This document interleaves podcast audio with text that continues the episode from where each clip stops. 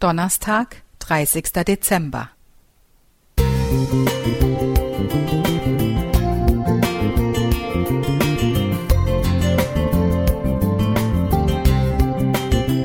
Ein kleiner Lichtblick für den Tag.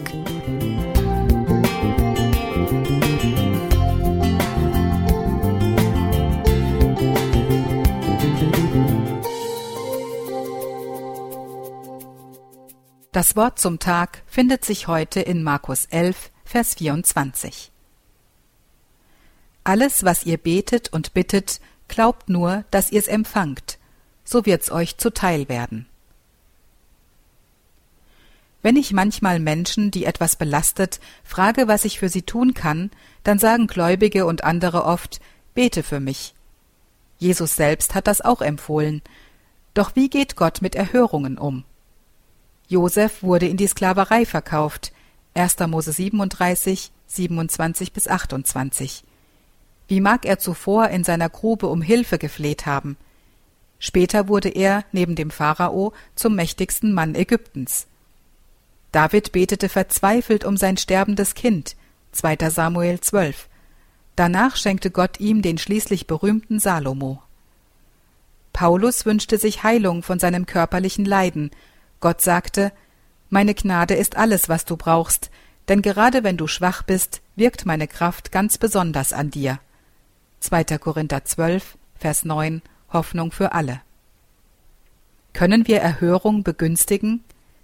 Die Bibel nennt zumindest Kennzeichen eines Gebets, das Gott gefällt. Etwa, wenn wir im Vertrauen beten, Markus 11, Vers 24, dem Willen Gottes gemäß, 1. Johannes 5, Vers 14, zuversichtlich, ausdauernd, Kolosser 4, Vers 2 und in vergebungsbereiter Haltung, Matthäus 6, Vers 12. Ich selbst erlebe oder bemerke mehr Erhörungen, seit ich Gott eher danke, denn zu klagen. Dennoch bitte auch ich wie Jesus. Doch ich will deinen Willen tun, nicht meinen.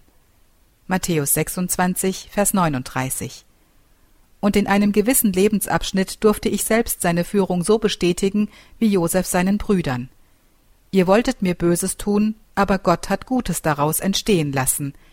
1. Mose 50, Vers 20, Hoffnung für alle. Beten wird das Atmen der Seele genannt und kann im Kämmerlein erfolgen, Matthäus 6, Vers 6, oder in einer ermutigenden Gebetsgemeinschaft. Hauptsache wir beten zu Gott und halten an dieser Verbindung fest. Ich schätze das alte Kirchenlied von Paul Gerhardt sehr.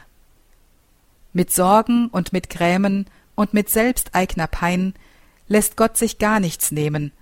Es muss erbeten sein. Glauben, Hoffen, Singen 396.